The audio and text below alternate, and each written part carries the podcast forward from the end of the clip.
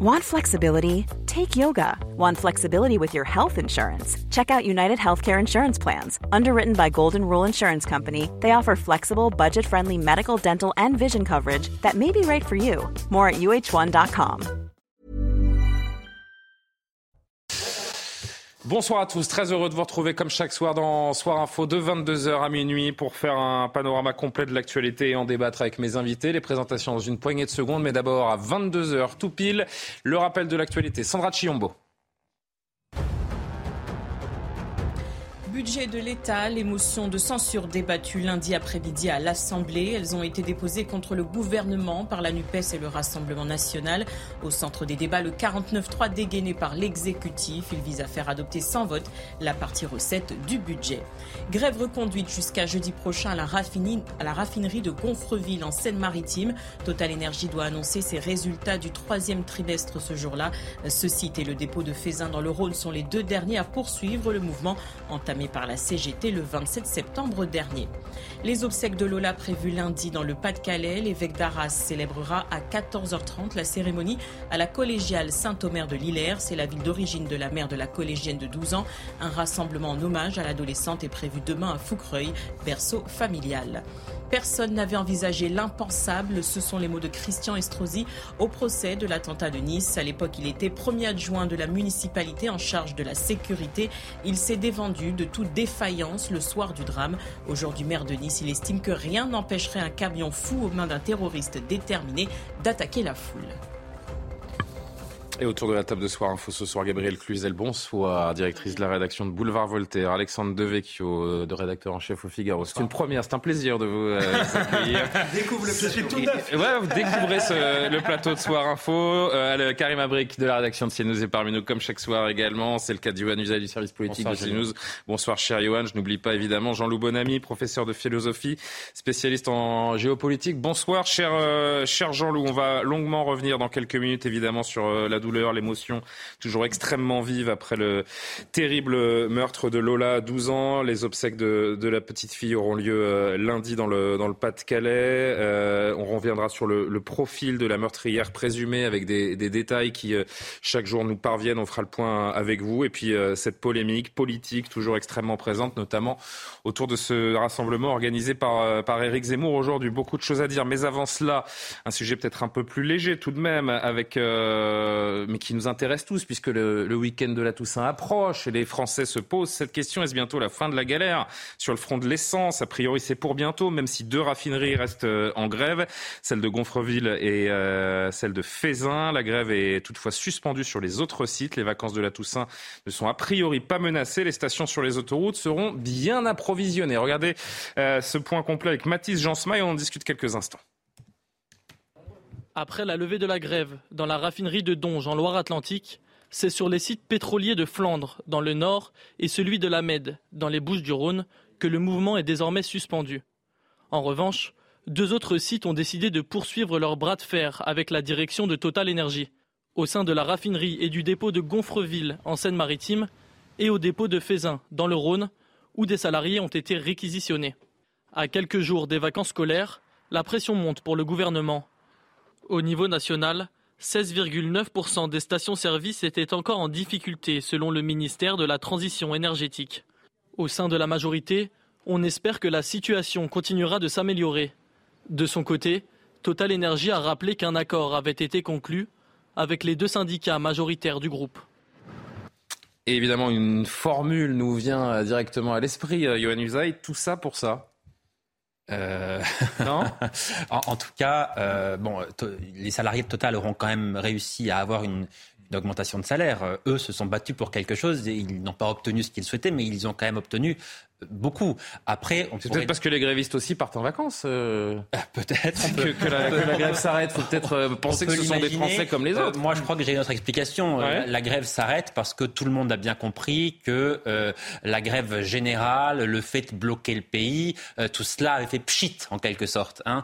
les appels à des rassemblements massifs lancés par Philippe Martinez, par Jean-Luc Mélenchon, finalement n'ont pas eu lieu et on voit bien que les circonstances ne se prêtent pas visiblement à une telle mobilisation. Donc effectivement, ceux qui étaient en grève depuis maintenant deux ou trois semaines dans ces raffineries euh, se sont dit on ne va pas continuer pour rien. Visiblement, il reste deux sites qui sont bloqués. Ce sont sans doute les, les plus durs, les plus, les plus extrémistes en quelque sorte, qui veulent tenter le, le tout pour le tout. Mais manifestement, euh, le grand soir n'est pas encore arrivé parce que euh, une très grande majorité de Français et de salariés de ce pays estiment que même s'il y a une colère et qu'il y a des revendications qui sont fortes et parfois peut-être même légitime, euh, le moment n'est pas opportun pour se lancer dans une grève parce que euh, euh, nous allons au, devant d'une récession, parce qu'il il y a un, certain nombre de problèmes dans ce pays et ils considèrent qu'il vaut mieux peut-être laisser passer du temps pour une fois que les choses iront mieux, et eh bien en quelque sorte réclamer à ce moment-là sa part du gâteau.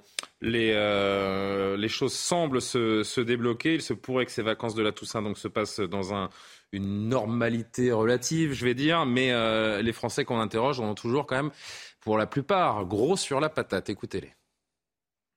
On en est, ça fait dix jours. Moi, je travaille dans une société aussi. Quand il y a des problèmes, eh bien, on se parle, on discute. Euh, il y a des accords qui sont trouvés. On sait très bien qu'il y a des problématiques liées à l'inflation. Euh, tout ça, ça doit se résoudre dans le calme et pas paralyser un pays. C'est trop facile. Gros ras-le-bol. Je pense que euh, gros ras-le-bol d'être pris en otage systématiquement euh, par une poignée de personnes qui, pensent qu'à eux en fait. Je la soutiens pas parce qu'il y a plein de secteurs qui en souffrent.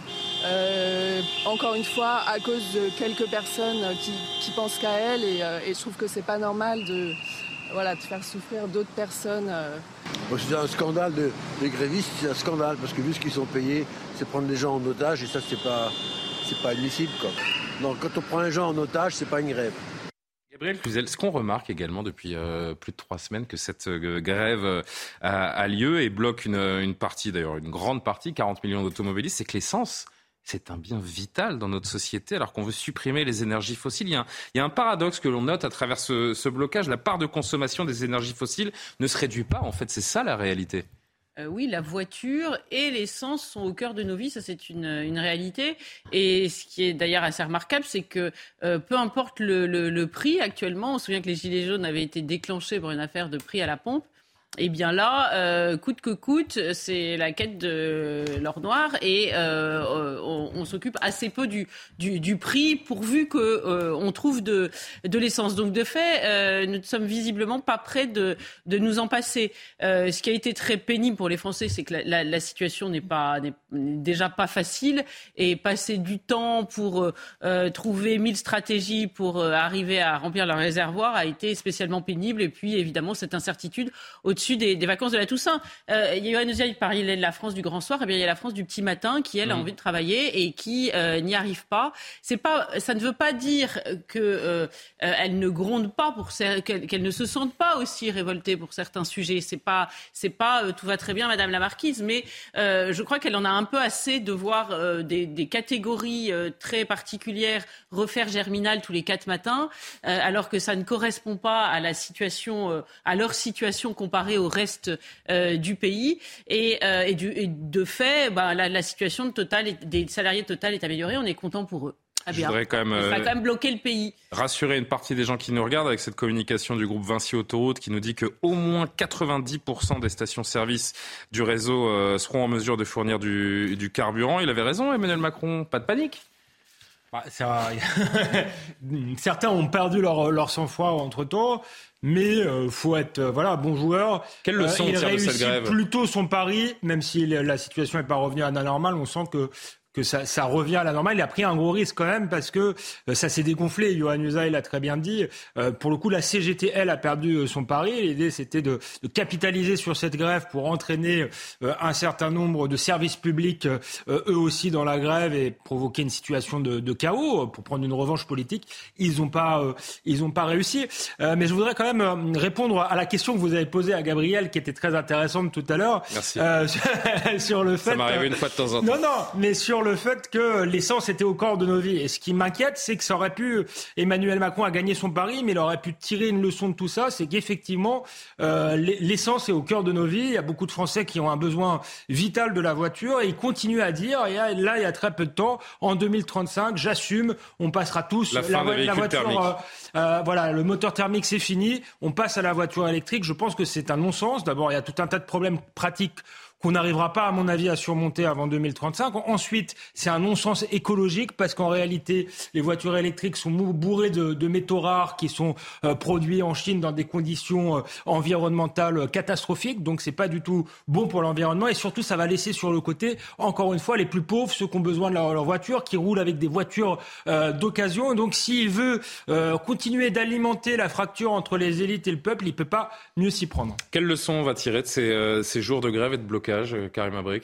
ben, on va quand même se rappeler qu'il y a une possibilité de paralyser le pays au grand complet avec une minorité de personnes. Donc ça, il faut quand même pas l'oublier. Ça, ça pourrait réarriver euh, éventuellement. Et par ailleurs, ben, ce qu'on peut retenir aussi, je pense que les Français, euh, vous parlez de cette colère, ça, revient souvent dans les discours à la colère, l'essoufflement et tout ça. C'est présent, mais en même temps, peut-être la partie n'est pas encore gagnée. Mais la première manche, les Français avaient besoin peut-être d'un peu d'apaisement après ces deux années et demie, euh, Covid, crise, fond de, le, justement, on, on parle éventuellement peut-être d'une récession mondiale. Donc, il y a cette période d'incertitude. Les Français veulent voir un peu ce qui les attend. Période d'inflation. Alors, on veut un petit peu de calme. On veut, euh, on veut prendre son temps un peu et je pense que c'est ce qu'on a vu.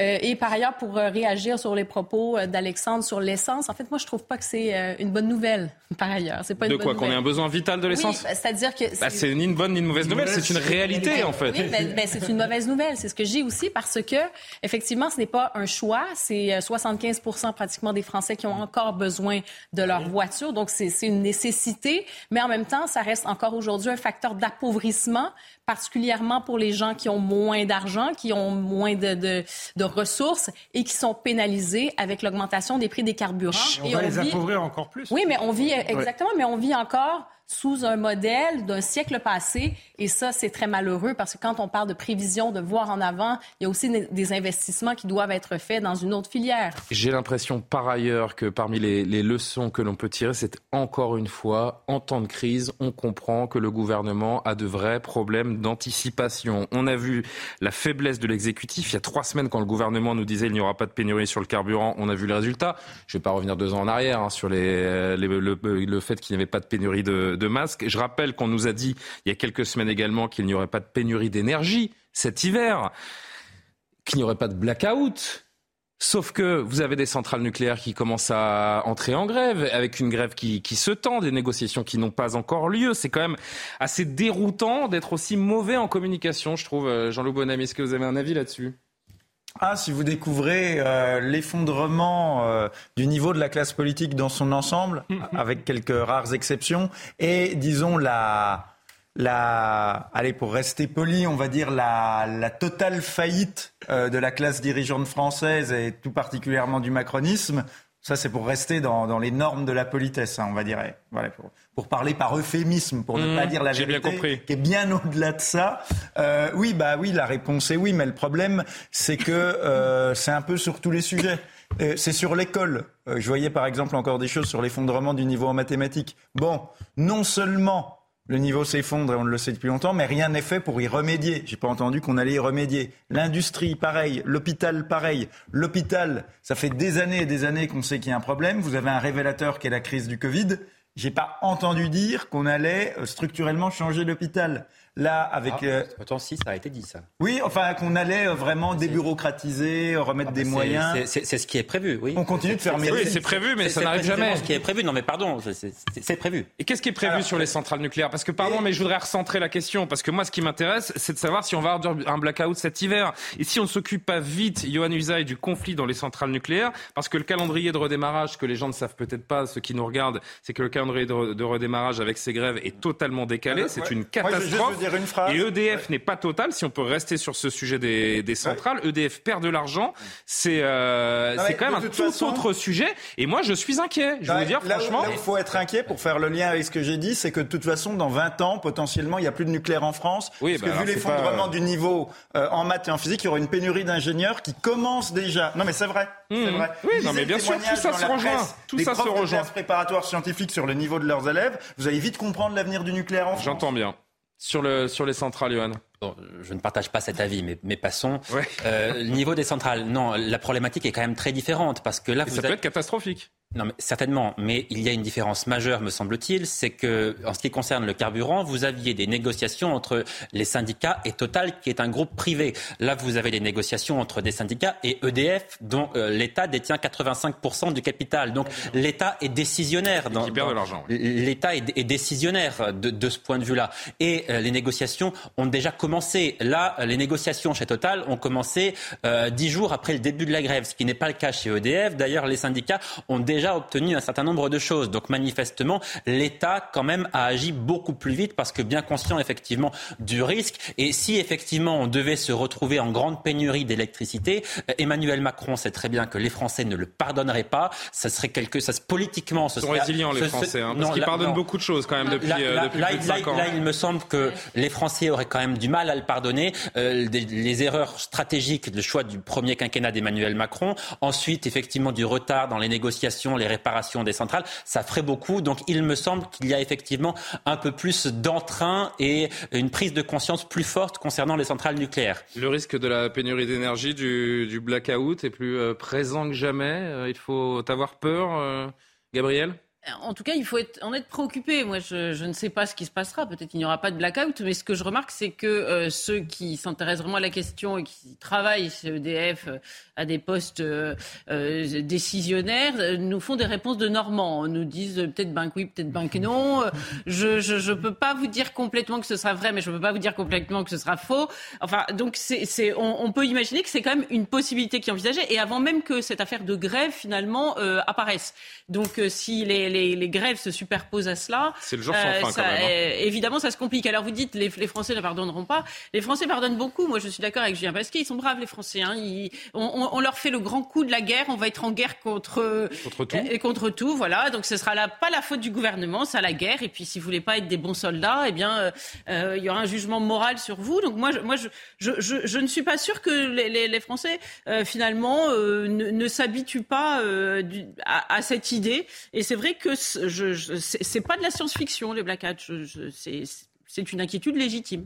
Euh, un dernier mot, euh, parce que je parlais des leçons qu'on peut tirer de cette grève. On a évoqué le manque d'anticipation du gouvernement, ces grèves qui se succèdent, ces pénuries qui n'auront jamais lieu selon le gouvernement, mais qui font paniquer les Français. Je voudrais juste revenir encore une fois sur une dernière leçon, peut-être qu'on peut tirer de ces, jours de grève, c'est l'ordre public. En matière d'ordre public, euh, on a vu des bandes prendre des stations de service d'assaut pendant des journées entières, en filtrant les accès, en se faisant de l'argent pendant des journées entières sur le dos de ces stations, que ça puisse se passer en France aussi rapidement. Ça aussi, c'est enseignement, un enseignement pardon, assez inquiétant, je trouve. Vous avez parfaitement raison. C'est un symptôme de plus euh, du déclin français voire de la décadence. C'est un peu euh, le sentiment que beaucoup ont, et je crois que je le partage, et je le dis souvent, moi j'ai l'impression qu'on est, on se rapproche des pays du tiers-monde. Ce qu'on a vu euh, dans les cités avec euh, la vente parallèle d'essence, c'est à peu près le tiers-monde. En fait, quand il n'y a plus d'État, c'est la loi du plus fort qui s'impose, et c'est un peu ce qui est en train d'arriver dans la rue avec la... Je vais juste contrebalancer, me permettre de contrebalancer, parce qu'en plus c'est moi qui pose la question et qui va sur ce dossier-là. Je vais contrebalancer en disant qu'on avait aussi des images très, très belles de jeunes de quartier qui ont fluidifié fluidifier la circulation, aider les gens. Mais normalement, fait en sorte que... Non, c'est ni dans un cas ni dans l'autre, ça de le faire. J'ai juste, comme je lance ce sujet, je me permets d'apporter l'équilibre. Vous avez parfaitement raison, mais ça n'apporte pas l'équilibre. Ça apporte encore plus d'eau euh, au moulin, je dirais, parce que si ces jeunes font ça, c'est encore une fois la preuve que l'État euh, dysfonctionne et qu'il faut que les citoyens s'y substituent et que c'est l'air, euh, encore une fois, de la loi du, du plus fort. Alors là, c'est bien si ce sont des jeunes éduqués qui se prennent en main et qui créent une milice, parce qu'il faut quand même euh, créer, enfin appeler un chat euh, achat, mais ça, ça, dit que quelque chose dysfonctionne euh, profondément. Donc c'est très très très inquiétant. Et, on, et ce qui est inquiétant aussi de la part du gouvernement et d'Emmanuel Macron, c'est qu'il n'y a pas de, de regard global là-dessus. Il a fait une émission de télévision il y a, il y a une semaine, il va en faire une deuxième. Comme d'habitude, il est dans la peau du, du, technocrate qui répond aux questions techniques. Alors oui, les pompes à essence dans une semaine, c'est libéré, etc. Mais il prend les sujets un par un, alors qu'il faudrait les, prendre de manière globale et, faire un bon diagnostic sur l'état de la France et ensuite avoir de l'imagination pour savoir comment on rebâtit un, un État efficace et protecteur. Allez, dernier mot là-dessus, et puis on, parle de cette terrible affaire euh, autour de la, de la, petite Lola. Oui, ce qui est inquiétant aussi dans ces grèves successives dans le secteur de l'énergie, c'est finalement ce qui éclate au grand jour, c'est-à-dire l'individualisme et peut-être même l'égoïsme de certains acteurs de ce secteur euh, qui utilisent quand même des moyens de pression qui sont absolument colossaux, qui ne se soucient pas du tout, là en l'occurrence dans les centrales nucléaires, de savoir s'il y aura un blackout cet hiver, si les Français pourront chauffer. Non, quelques centaines de personnes, peut-être même moins, décident de se mettre en grève et ne tiennent pas du tout compte de la situation et de l'intérêt du pays. Je ne dis pas que les revendications ne sont pas légitimes mais quand même, quand on travaille chez EDF, pardon, on a un certain nombre d'avantages que beaucoup de Français n'ont pas, et notamment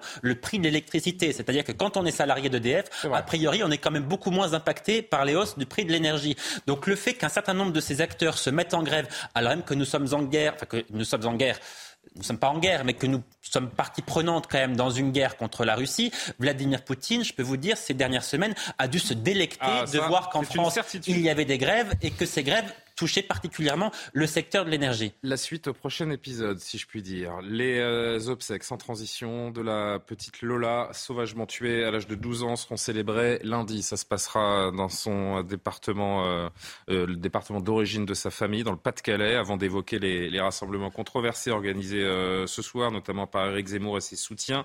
demain, une semaine pile après son assassinat, un hommage lui sera rendu dans la ville de Foucreuil, précisément, où se trouvent désormais ses parents. Et c'est là où on on retrouve Marine Sabourin pour CNews. C'est une journée pleine d'émotions qui s'achève euh, aujourd'hui. Le maire de la commune a longuement hésité à maintenir cette cérémonie d'hommage. Il avait peur euh, de la récupération politique, il avait peur que de nombreux élus se rendent dans sa euh, commune. Et puis après avoir échangé avec ses habitants, il a décidé de maintenir cette cérémonie qui se déroulera demain à 17h30. Les habitants pourront déposer des messages de soutien aux parents de Lola qui leur seront transmis en début de semaine prochaine. Et puis on a appris un peu plus tôt dans la journée que les obsèques de Lola se dérouleront à Lillers, une commune qui se trouve à 20 minutes d'ici. Une cérémonie qui sera présidé par euh, l'évêque d'Arras, Monseigneur Le Borgne. Je voudrais vous lire euh, un instant ce, communiqué diffusé il y a quelques minutes seulement par, euh, par la famille de, de Lola. Je vous, en, je vous en lis les, les grandes lignes. Dans l'effroi et la douleur dans lesquels nous sommes, nous aspirons à la paix et au recueillement pour faire notre deuil. Pour la mémoire de Lola, de Lola pardonnez-moi, nous souhaitons que les diverses cérémonies se déroulent dans un esprit de sérénité et de calme, loin des agitations politiques et médiatiques. Le soutien de toute une population est une aide précieuse pour surmonter cette douloureuse épreuve, mais nous souhaitons que celles et ceux qui viendront apporter leur soutien le fasse sans écharpe officielle, sans signe particulier d'appartenance à un organisme politique. Nous comprenons le désir d'information pour comprendre l'incompréhensible, mais il doit se faire dans la dignité et dans le respect. Un, hommage euh, sobre, Gabriel Cluzel, voulu par les parents. Nous sommes toujours, euh, on le comprend bien, dans le temps de, dans le temps de l'émotion. Ce temps de l'émotion, suffisamment respecté par les uns et les autres, selon vous? Non mais euh, une espèce d'entourloupe euh, intellectuelle de certains, mhm. ceux-là même qui accusent les autres de récupération, qui consiste à dire que pour rendre hommage à Lola, il faudrait, il faudrait ne pas en parler. Euh, sous prétexte, on utilise tout un tas de jolis mots, discrétion, dignité, décence, etc.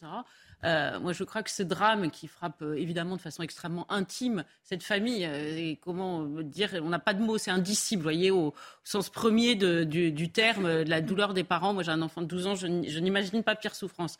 Mais il y a aussi la douleur de tout un pays qui, qui, se projette justement, comme je viens de le faire, qui s'inquiète pour l'avenir de ses enfants. Et vous savez, quand il se passe quelque chose comme ça, il y a la, victime, c'est évidemment euh, cette petite fille, sa famille, mais c'est aussi la société, euh, la société française qui, euh, qui, qui, qui, est aussi une victime. La justice, elle répare aussi euh, et elle juge au nom du peuple français. Exactement. Donc, euh, euh, moi, je crois que chacun rend hommage et, fait montre de son, de son indignation à, sa façon. Et je crois que la pire des choses, alors on peut trouver ça à droit, pas à droit, tout, tout, est possible, mais la, la, pire des choses, ce serait de laisser tomber Lola dans l'oubli. Et je vous rappelle quand même que euh, pour des raisons euh, euh, politiques. vous voyez que la récupération, ça fonctionne aussi en creux, en, en, ne parlant pas. Eh bien, il y a des, des, gens qui sont morts dans des conditions terribles, assassinés par des, des, des, personnes en situation irrégulière dont on ne parle plus. Vous savez, en, je me suis, j'ai relu l'histoire de Chantal Kempf. Vous savez ce que c'est Qui c'est Chantal Kempf?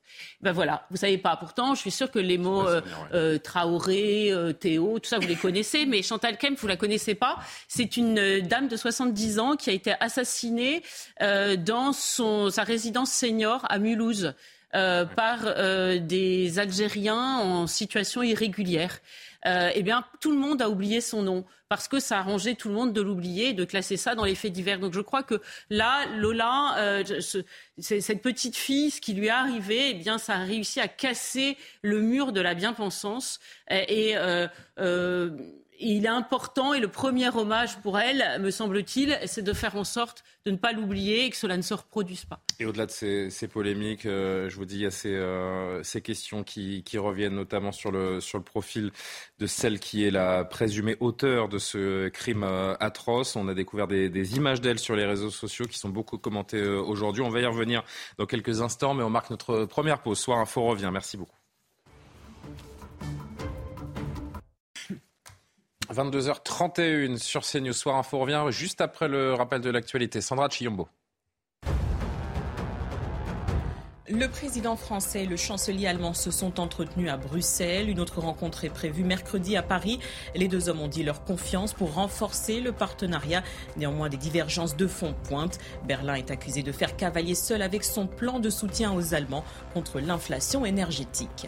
Refus d'obtempérer en Gironde. Un homme en garde à vue. Il a été interpellé ce matin. C'est le propriétaire du véhicule qui a percuté un gendarme hier à Pugnac. Reste à déterminer s'il est le conducteur. Le militaire a été traîné sur plusieurs mètres. Il souffre de fractures à la jambe et de dermabrasion sur le corps. La France métropolitaine touchée par l'épidémie de bronchiolite. Conséquence, une augmentation des passages aux urgences depuis deux semaines. Les autorités sanitaires en appellent à la responsabilité de chacun. Elles soulignent également l'importance de se protéger face aux épidémies hivernales. Retour sur euh, la mort euh, tragique et ce meurtre inqualifiable de la petite euh, Lola avec les, obsèques de cette jeune fille de, 12 ans sauvagement tuée, donc qui auront lieu lundi dans, le Pas-de-Calais. Ses, parents, cette famille, Jean, Jean-Loup Bonamy, qui est logiquement retourner dans son village d'origine, dans le Pas-de-Calais. Ils veulent logiquement euh, échapper à la pression médiatique pardon, depuis quelques jours de retour dans ce, dans ce village. C'est une façon d'amortir pour eux le choc, se préserver du, du, chaos qui entoure la mort de leur enfant. On a vu ce, ce communiqué il y a quelques instants qui appelle à la, à la sobriété la plus, euh, la plus grande possible. Ils ne reviendront certainement pas dans le 19e arrondissement sur le théâtre de ce, de ce drame. Comment le pourrait-il d'ailleurs? Il y a une question humaine. Euh, très très prégnante dans ce, dans ce cas également. Bah, moi, pas, je n'ai pas de commentaire à faire euh, là-dessus, ni sur, euh, ni sur les, ce que fait la famille. Euh, je pense que la seule et unique chose qui doit nous intéresser, c'est, et on en a déjà parlé, mais on peut approfondir, c'est les causes de, cette, de cet événement de façon à faire en sorte à réduire. C'est une mort qui n'a aucun sens, qui est totalement inexplicable, inimaginable. Ah bah, d'accord, que, que la folie soit euh, attention la folie c'est pas la même chose que l'abolition du discernement visiblement l'auteur du crime est une personne qui a de graves troubles psychiatriques mais ce n'est pas parce que vous avez de graves troubles psychiatriques que vous n'avez plus de discernement. Ça, c'est quelque chose qu'il faut bien dire à nos téléspectateurs, d'ailleurs. C'est que si vous êtes déclaré irresponsable, ce n'est pas juste, normalement, que vous avez des troubles psychiatriques ou que vous êtes fou. Parce que de toute façon, pour faire ça, il faut être complètement fou. Mais vous pouvez être à la fois complètement fou et avoir toujours votre discernement au moment de l'action. On veut, on veut psychiatriser tout de suite cette, euh, ah, cette, jeune femme, mais la vérité, c'est que ni vous, ni moi, ni personne ne, ah, ne, ne, savait ce qu'elle a. Dans l'acte en lui Elle n'a pas été hospitalisée d'office. Elle, est, elle est en détention. Euh, on ne sait rien de son cas. Euh, la seule chose que l'on sait, et là, pour le coup, il y a a priori, a priori unanimité dans l'opinion, c'est qu'il faut un procès. C'est qu'il faut un procès. Non, mais ça, on va en parler. Je vous parle juste de ces, de ces conclusions qu'on tire sur elle depuis quelques jours maintenant. Personne n'est capable de dire ce qu'elle a, ce qu'elle a eu dans la tête. Personne n'a fait son expertise psychiatrique pour, euh, pour le moment. Et ça nous arrange bien de dire qu'elle est folle, qu'elle est schizophrène, qu'elle est sociopathe, qu'elle est tout ce que vous voulez. Mais la vérité, c'est qu'on n'en sait rien et qu'elle n'est pas à l'hôpital ce soir. Que, que je vous dise la, la vérité? Bah, c'est que dans un certain nombre de pays du monde, vous avez, comme dans tous les pays du monde, des gens qui ont des, troubles, qui peuvent les rendre violents, qui peuvent les rendre dangereux, et qu'un certain nombre de pays, euh, notamment d'anciennes colonies françaises, euh, et, typiquement l'Algérie, ont compris qu'ils pouvaient se délester de ce genre de personnes dont ils n'ont absolument pas les moyens hospitaliers de s'occuper, qu'ils pouvaient se délester de ce genre de personnes en les envoyant en France ou en les laissant partir vers la France. Elle n'a pas, été envoyée en France parce que les Algériens la trouvaient folle. La n'importe quoi, pardon. Non, non, ah non, non, non. Vous savez très bien que dans un certain nombre de cas, ou dans des pays. mais là, on parle d'un cas précis. Oui, non, mais c'est une soupape de sécurité, l'immigration, pour beaucoup de pays où il laisse partir des délinquants, il laisse partir des personnes qui ont des troubles. Et ça, c'est un cas qui est bien connu, qui est bien documenté par les psychiatres. En tout cas, on a parlé d'une, euh, dans un premier temps d'une marginale, d'une SDF. En gros, si vous êtes insupportable dans votre famille, dans votre village ou dans votre quartier, on vous dit qu'il faut partir vers la France. C'est a priori pas du tout le cas de cette, euh, de cette jeune fille dont on a découvert des images aujourd'hui sur le réseau social TikTok que certains connaissent, euh, qui est plutôt destiné aux jeunes. C'est une jeune femme, elle a 24 ans et on la découvre donc faisant des, des selfies apprêtés, très loin de, de l'image qu'on a pu imaginer d'elle. Euh, c'est un, premier, enfin un premier élément, un nouvel élément, j'ai envie de dire, assez déroutant dans le profil de cette, euh, de cette jeune femme, euh, Alexandre. Oui, mais vous l'avez dit, je pense que la psychiatrisation arrange tout le monde. C'est pas la première fois. Souvenez-vous des premiers attentats terroristes et du mot déséquilibré qui revenait en boucle. je pense que ça nous arrange à plus d'un titre. D'abord parce que c'est aussi un réflexe humain face à l'innommable on peine, quand on est euh, quelqu'un de bien, à s'imaginer que le, mal existe d'une certaine manière. Donc c'est un réflexe humain de, de vouloir psychiatriser. Et après, c'est tout de même un réflexe politique, je crois. Alors, c'est pas le gouvernement spécialement qui a communiqué là-dessus, mais même les médias, souvent, ont le réflexe de, euh, de psychiatriser parce que ça permet justement de mettre la poussière sur le tapis de tous les, autres problèmes. Effectivement, euh, si euh, elle est folle, c'est pas le fait qu'elle est en situation irrégulière qu'il faut examiner. Ça devient un fait divers sordide, mais ça n'interroge pas toute la société. Or, je pense qu'il y a un enjeu politique évident euh, dans ce crime et que euh, voilà la, psychiatrisation euh, est, un peu quand même un écran de fumée pour éviter de parler de, cet enjeu politique. -là. on peut sur psychiatriser et parler des enjeux politiques parce qu'il y a quand même une dimension qui. Mais là on est sur le, on est vraiment sur le profil. On va, on, va entrer dans cette dimension dans une seconde. Je voudrais juste parce que dimension politique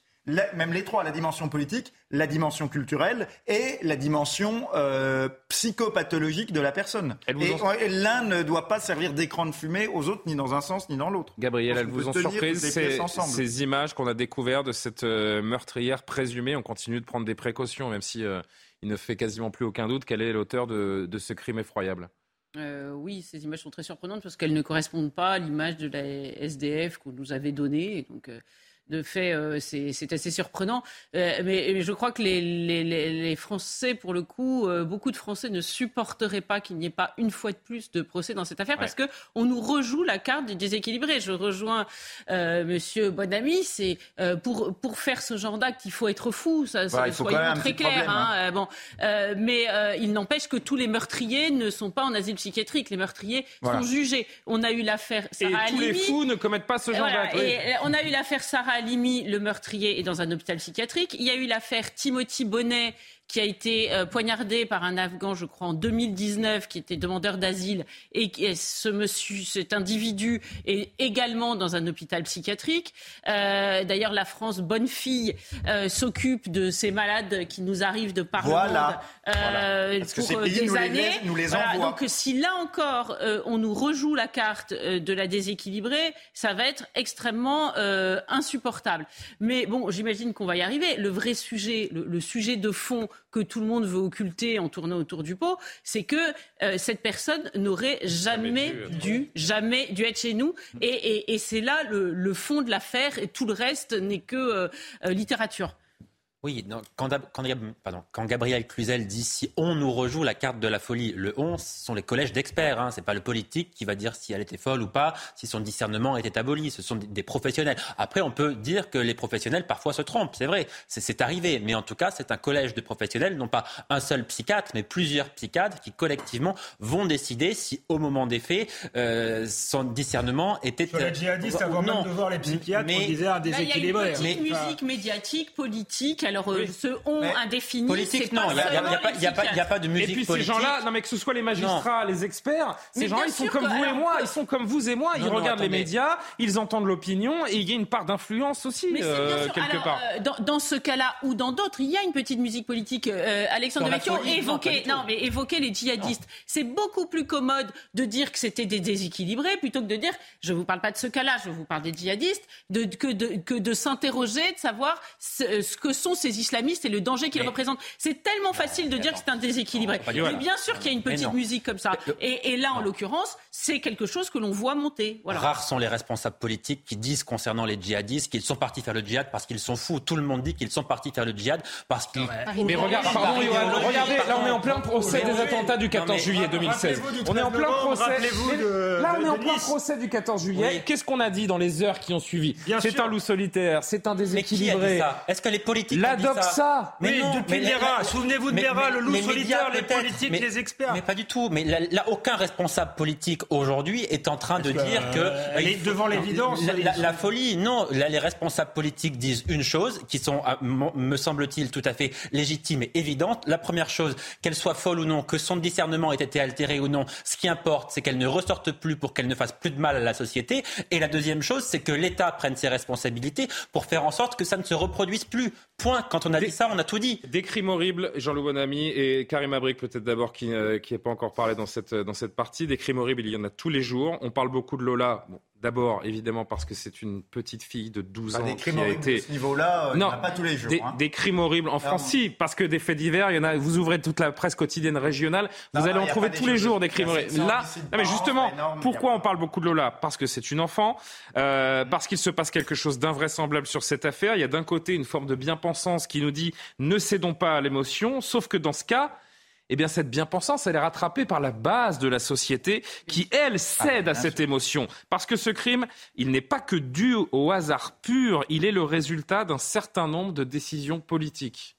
Oui, c'est ça. Ça se joue en fait sur différents fronts et on comprend. J'ai l'impression que la France, en ce moment, au, grand complet, hein, euh, vit cette émotion. C'est parce qu'on touche à des choses assez particulières, assez fondamentales. Je pense qu'on va jouer sur la peur, effectivement, de, la folie. Il y a, ce côté-là aussi, hein, qui est peut-être un petit peu euh, malheureusement romantisé, mais la peur de la folie, euh, jusqu'où l'être humain peut aller, donc dans ce bien, dans ce mal, il y a cette notion-là. Euh, il y a la notion, après, effectivement, de la responsabilité politique. Tout le, volet de la politique migratoire avec les OQTF, ça, c'est l'éléphant dans la pièce. Personne ne veut en parler parce qu'effectivement, si l'OQTF avait été respecté, on serait pas dans cette situation. Donc ça, on ne sait pas trop comment le, prendre. Donc il y a cet aspect. Et ensuite... D'où l'élément de langage gouvernemental répandu, à savoir l'indécence. Exactement. Et ensuite, j'allais dire malheureusement, il y a cette espèce de, spectacle déroutant qui est malaisant parce que on apprend toujours des bribes de choses à l'heure des réseaux sociaux. C'est un peu ça. Hein? J'allais faire un parallèle avec la guerre qu'on vit en ce moment en Ukraine, en fait, qui, est vécue là-bas, qu'on vit en direct, qu'on voit ce qui se passe. Et là, en ce moment, on voit une vidéo qui est extrêmement déroutante, effectivement. Donc, on se dit, bon... femme qui est très, très loin de ce qu'on peut euh, imaginer. Exactement, de, cette présumée agresseur. Donc, euh, les images, on voit une photo d'une petite fille de 12 ans. Donc, ça vient vraiment, je pense qu'il y a vraiment quelque chose de de, perturbateur à tout ça? Il y a deux affaires, en fait, euh, Jean-Loup Bonamy, euh, dans, dans, ce cas Lola. Il y a le meurtre en lui-même, effroyable, et il y a tout ce qui a amené au meurtre. Comment est-ce qu'on en est arrivé là? C'est en cela que l'affaire est éminemment politique. Ah bah oui, notamment sur la question euh, de l'immigration et des OQTF. Mais pour revenir sur ce qu'on sur ce qu'on disait sur la réaction, c'est que dans toute société, voilà, dans, dans toute société, vous avez des, euh, une partie de la société qui sont ce qu'on appelle des clercs. Hein, des clercs. Alors, euh, si, vous, si vous vivez, euh, par exemple, en Inde, les clercs, c'est les brahmanes. Si vous vivez dans la France du XVIIIe siècle, c'est l'Église catholique. Eh bien, aujourd'hui, il y a une caste de clercs dans les médias, dans les universités, qui délivrent un certain discours et un phénomène assez courant euh, euh, chez les clercs, c'est que la contradiction entre ce discours et la réalité n'est pas du tout quelque chose qui les heurte. Bien au contraire, hein, le, discours clérical n'est pas euh, survit très bien au fait d'être contredit par la réalité. Et donc là, vous avez une caste de prescripteurs d'opinion qui tentent de dire aux gens ce qu'ils doivent penser. Bien sûr, ça échoue parce que la base ne les écoute absolument pas. La masse de la société est euh, complètement euh, indifférentes à leur prescription, mais il y a quand même un côté très agaçant, c'est-à-dire que vous êtes dans une situation difficile, éventuellement vous êtes agressé, euh, éventuellement on l'a vu dans des affaires, vous avez un enfant qui est tué, et là vous avez un clerc de la bien-pensance qui exerce une fonction quasi religieuse dans la société qui vous dit ah non. Euh, tu n'as pas le droit de dire ça. Tu es indigne. Tu cèdes à la dictature de l'émotion. Voire, c'est toi le raciste. Tu es un horrible beauf. Tu as été euh, agressé, je suis même victime d'une agression raciste, racisme anti-blanc, mais c'est toi le raciste et tu dois te taire. Voilà, c'est ça la caricature. c'est ça, euh, Gabriel. ce sont les nouveaux brahmanes, comme dans l'Inde ancienne. On a bien compris, il faut distinguer la, la barbarie, l'émotion qu'elle suscite et les débats qu'il faut avoir, les questions. Elles sont toutes nauséabondes, instrumentalisées. Non, mais il y, a, un écran de fumée euh, qui euh, a été lancé avec un certain nombre de mots-clés, alors récupération, indécence, etc. Alors, ça révèle un mépris pour les Français. On voit un vrai. Hein. Tous, les, tous les, les, politiques ont repris le même, les journaux engagés, etc. Alors qu'il y a une seule vraie question. Euh, on peut la prendre pour le, chacun notre foyer. Si nous avons un enfant qui se fait agresser, voire tuer parce que nous avons oublié de fermer la porte, le lendemain nous disons eh ben, nous nous sentons coupables. Nous avons oublié de fermer cette porte et nous disons la, la prochaine fois, je fermerai la porte. Eh bien, ce foyer, c'est la France. Et nous sommes incapables de nous poser cette question-là, de nous dire ces OQTF qui ne sont pas des OQTF, c'est des IQTF, parce que OQTF, ça veut dire obligation de quitter le territoire français. En fait, c'est des, invitations. à quitter le territoire français. On va même leur donner un petit Bristol pour les inviter. Ben, s'il vous plaît, ben non, ils veulent pas. On, est prêt même à leur donner de l'argent. Hein. Il y a des, vous savez qu'il y a l'aide volontaire au départ, ça existe. Même ça, ça, ça fonctionne pas.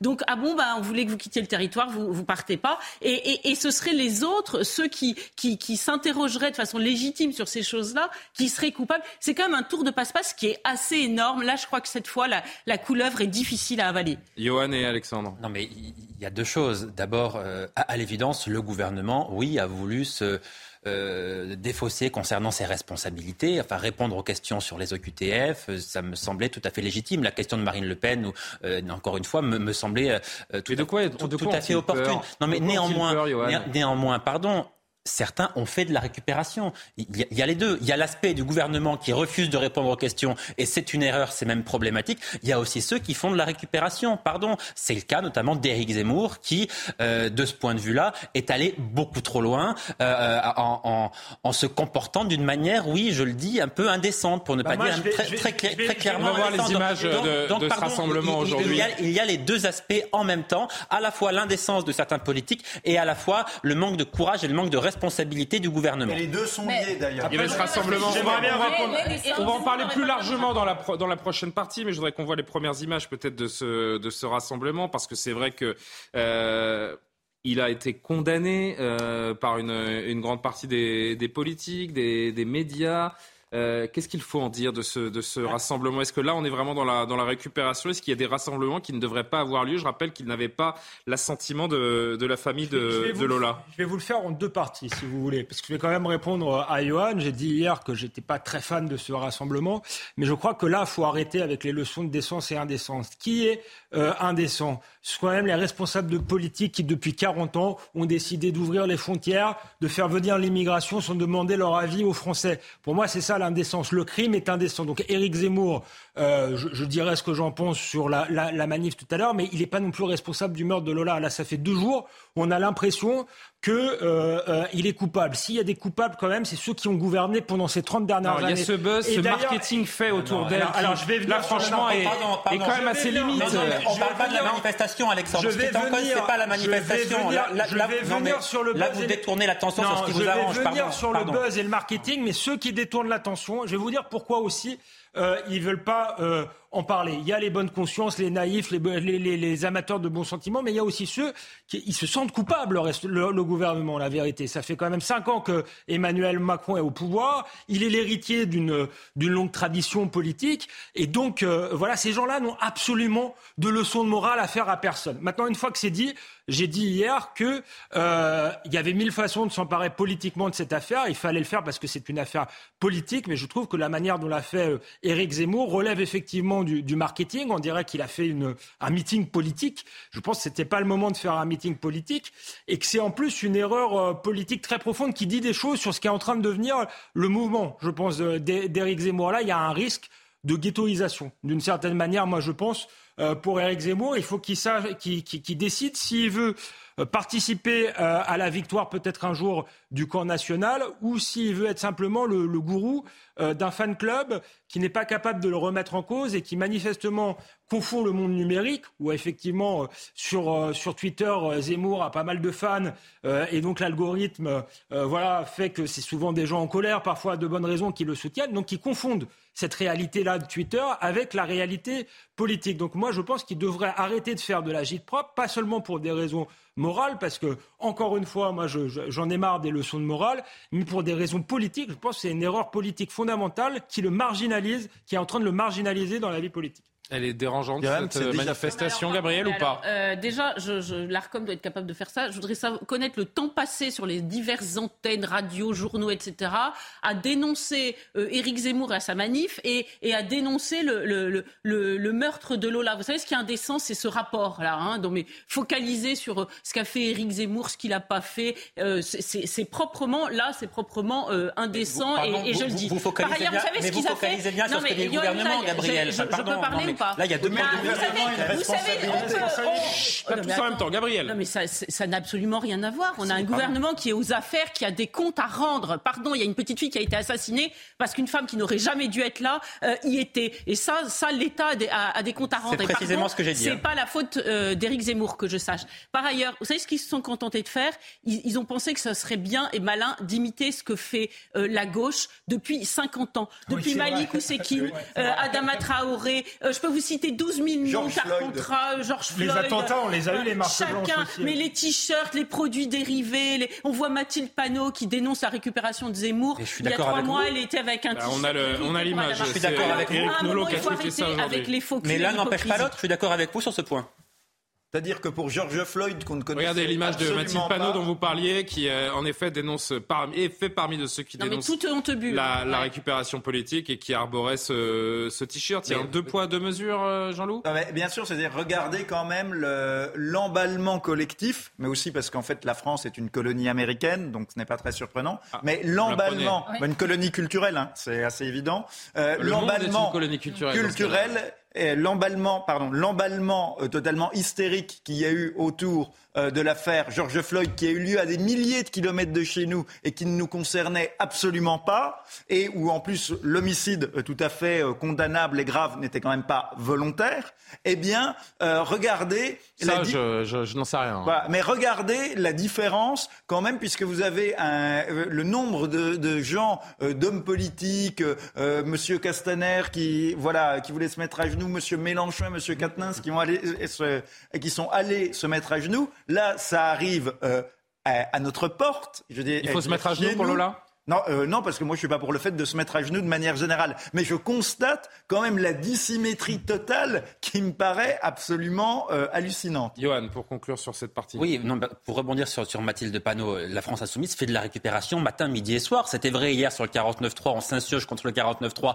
alors même que Jean-Luc Mélenchon a adhéré à cela pendant des années, notamment avec Michel Rocard. Il s'insurge de la récupération sur Lola. On a vu effectivement durant l'affaire Traoré, ils n'ont fait que ça de la récupération. Quand il s'agit de dire que la police tue tout est bon pour dire que la police tue, c'est de la récupération aussi. Donc effectivement, là, de ce point de vue-là, la France insoumise n'a pas de leçon particulière à donner très clairement. On marque une deuxième pause. Castaner, c'était pas la France insoumise. Je remercie euh, Gabriel Cluzel et Jean-Loup Bonamy. Euh, deux autres invités vont, vont, nous rejoindre. On va continuer les discussions autour de, de ce rassemblement et de la polémique euh, autour de, de, la récupération de cette affaire. Les OQTF au cœur de la problématique et, et on verra à quel point c'est un sujet compliqué dans notre pays également. Restez avec nous. À tout de suite.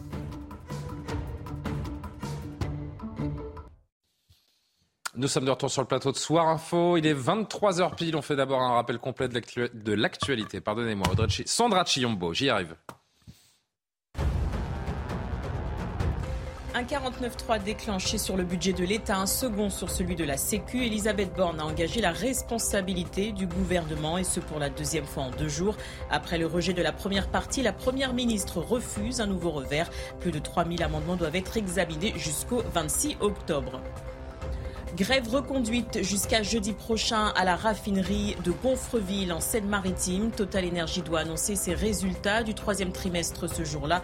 Ce site et le dépôt de Fézin dans le Rhône sont les deux derniers à poursuivre le mouvement entamé par la CGT le 27 septembre. Étant donné la situation, je ne peux accomplir le mandat pour lequel j'ai été élu. Listros a démissionné après six semaines à Downing Street. Selon un sondage YouGov, 8 Britanniques sur 10 saluent son départ. Son successeur sera connu d'ici le 28 octobre. Parmi les noms évoqués, celui de Boris Johnson. Enfin, Vladimir Poutine a visité un centre de formation pour conscrits. Il a échangé quelques mots avec ses soldats au sud-est de Moscou. Il a assisté à des exercices d'entraînement de ses civils mobilisés pour appuyer l'offensive en Ukraine. Le président russe s'est même essayé à tirer à l'arme automatique.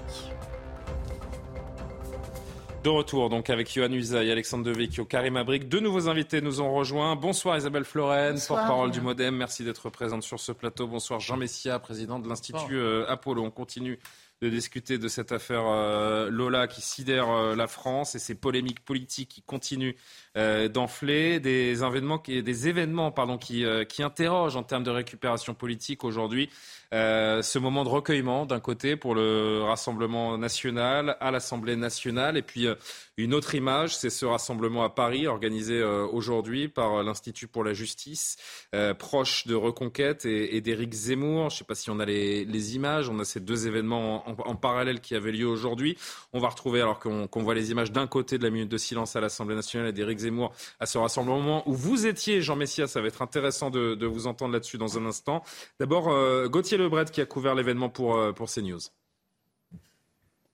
Oui, c'est un rassemblement qui s'est plutôt bien euh, déroulé, réunissant plusieurs centaines de personnes sur la place d'Enfer Rochereau, euh, juste derrière moi, pour rendre hommage à Lola. Eric Zemmour a été euh, plutôt discret. Il s'est mêlé à la foule. Il n'est pas resté jusqu'au bout de ce rassemblement. Il y a eu des débordements à la fin. Une vingtaine de militants d'ultra-droite ont commencé à entonner Macron démission ou encore on est chez nous ou encore remigration. On sait qu'Eric Zemmour voulait d'un ministère de la remigration. On a aussi vu le collectif Némésis, un collectif qui se dit à la fois féministe et identitaire avec une banderole disant l'État m'a euh, tué, faisant donc parler quelque part euh, Lola. Vous le savez, le Rassemblement national n'est finalement pas venu à ce rassemblement. Ils ont, eux, observé une minute de silence devant l'Assemblée euh, nationale suite eh à plusieurs polémiques autour de ce rassemblement, notamment le maire du Pas-de-Calais de la petite commune dans laquelle s'est réfugiée la famille de Lola qui a dit eh bien s'être entretenue avec la famille et qu'elle ne voulait pas de récupération politique.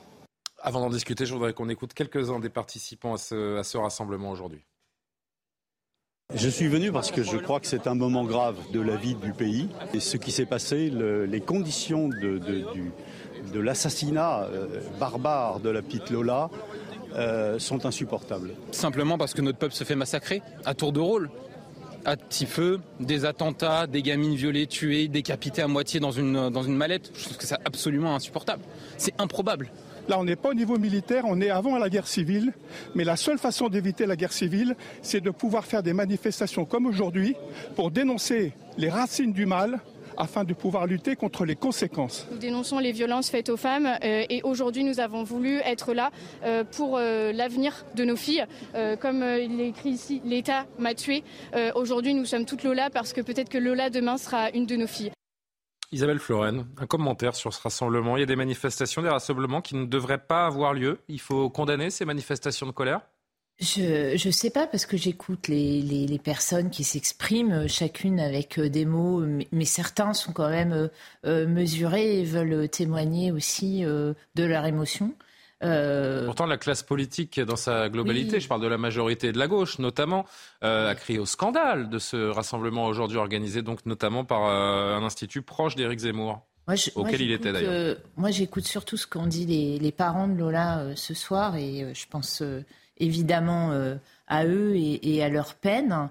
Euh, ils veulent euh, des témoignages dans la dignité, ils veulent de la décence et il faut respecter euh, leur choix. Ils disent chacun peut venir. Est-ce qu'il était indigne ce rassemblement C'est ça la question que je vous pose. Je ne peux pas juger, j'y étais pas. je vais écouter. Il y a eu beaucoup de jugements de la part de la majorité notamment. Moi, j'en porterai pas forcément parce que j'écoute le reportage que vous avez fait, j'écoute les personnes qui s'expriment.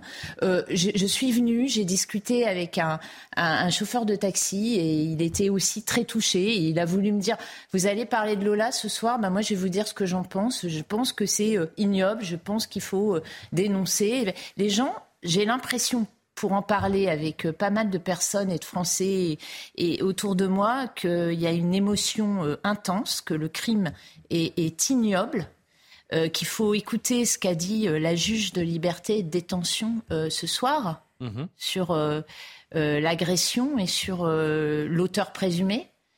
Et ça glace et ça glace les parents que nous sommes, et ça glace les Français. Donc je pense qu'il y a un moment... C'est intéressant de voir que vous faites partie de ces politiques, en l'occurrence de la majorité, qui sont en train de réaliser, alors peut-être depuis peu ou peut-être depuis plus, plus longtemps, je, n'en sais rien, mais qu'il y a une déconnexion, en fait, entre une certaine élite ah, et la base des citoyens, qui, qui en effet s'exprime depuis quelques jours, comme on l'entend. Moi, que je m'applique et j'essaye de m'appliquer dans Ce la mot d'indécence, cet élément de langage qui revient, vous, vous, vous, faites partie de ces gens qui parlent euh, lorsque des députés questionnent le gouvernement sur, euh, sur la réalité des, conséquences d'une politique euh, au long cours qui a, qui a fait que Lola serait encore en vie si cette femme était dans son pays. d'être dans l'empathie et pas en même temps être complètement et de savoir aussi apaiser un pays et pas souffler sur les braises. Le gouverner, c'est pas mal aussi. Et gouverner, mais oui, mais je vous parle d'une représentation nationale ou d'une élue que nous sommes. Je ne parle pas forcément de l'exécutif, oui, oui, l'exécutif aussi ça part quelque part de responsabilité dans les mots qu'il choisit. L'exécutif est à côté de la plaque en répondant. Je ne dis euh, pas que l'exécutif est à côté que vous de la plaque. J'écoute Gérald Darmanin et j'écoute. Je parle d'Elisabeth Borne, d'Éric Dupont-Moretti. Eh ben, moi, je dis qu'il faut aussi reconnaître qu'à un moment, euh, euh, quand on voit ce, type de comportement, on verra ce que la justice dira. Il faut laisser aussi la justice faire son travail, mais qu'à un moment, il faut reconnaître aussi que la société, elle, faillit, elle a failli. Euh, dans son obligation qui était euh, de surveiller ce type de personne qui est dangereuse. Alors, on en arrête heureusement beaucoup des personnes dangereuses. Heureusement, mhm. le ministre de l'Intérieur s'est exprimé ce soir sur ces sujets. Et, heureusement. Mais quand il y a un crime de cette nature-là, il faut aussi euh, reconnaître que la justice, que la, la société n'a pas, pas réussi. Et, dire, franchement, vous êtes la première personnalité qui représente la majorité que j'entends depuis quatre jours avoir un élan de, lucidité, si je puis dire. Donc bon, euh, c'est intéressant euh, à entendre et d'humilité en, effet parce que c'est plus de la condescendance et du mépris que l'on entend de la part de l'exécutif depuis euh, depuis quelques jours. Jean Messia, je vais vous faire évidemment réagir. Je voudrais qu'on entende quand même un ou deux extraits d'Éric Zemmour qui était chez nos confrères d'RMC et c'est vrai que les propos sont compliqués à entendre, notamment lorsqu'il explique, et vous allez chacun réagir, qu'il explique qu'il n'aurait pas manifesté si euh, la suspecte, en l'occurrence, pour le moment toujours, euh, eût été française. Écoutez-le. La suspecte est une femme algérienne. Euh, est-ce que vous auriez fait la même manifestation si la suspecte avait été une femme française? C'est une question que se posent beaucoup de Français. Non. Pourquoi? Parce que tout simplement, cette femme algérienne est une étrangère, qu'elle ne devait pas être en France et qu'un crime commis contre un enfant française n'est pas de la même eau qu'un crime commis par, les Français. C'est ce que vous appelez d'ailleurs un, francocide. Absolument.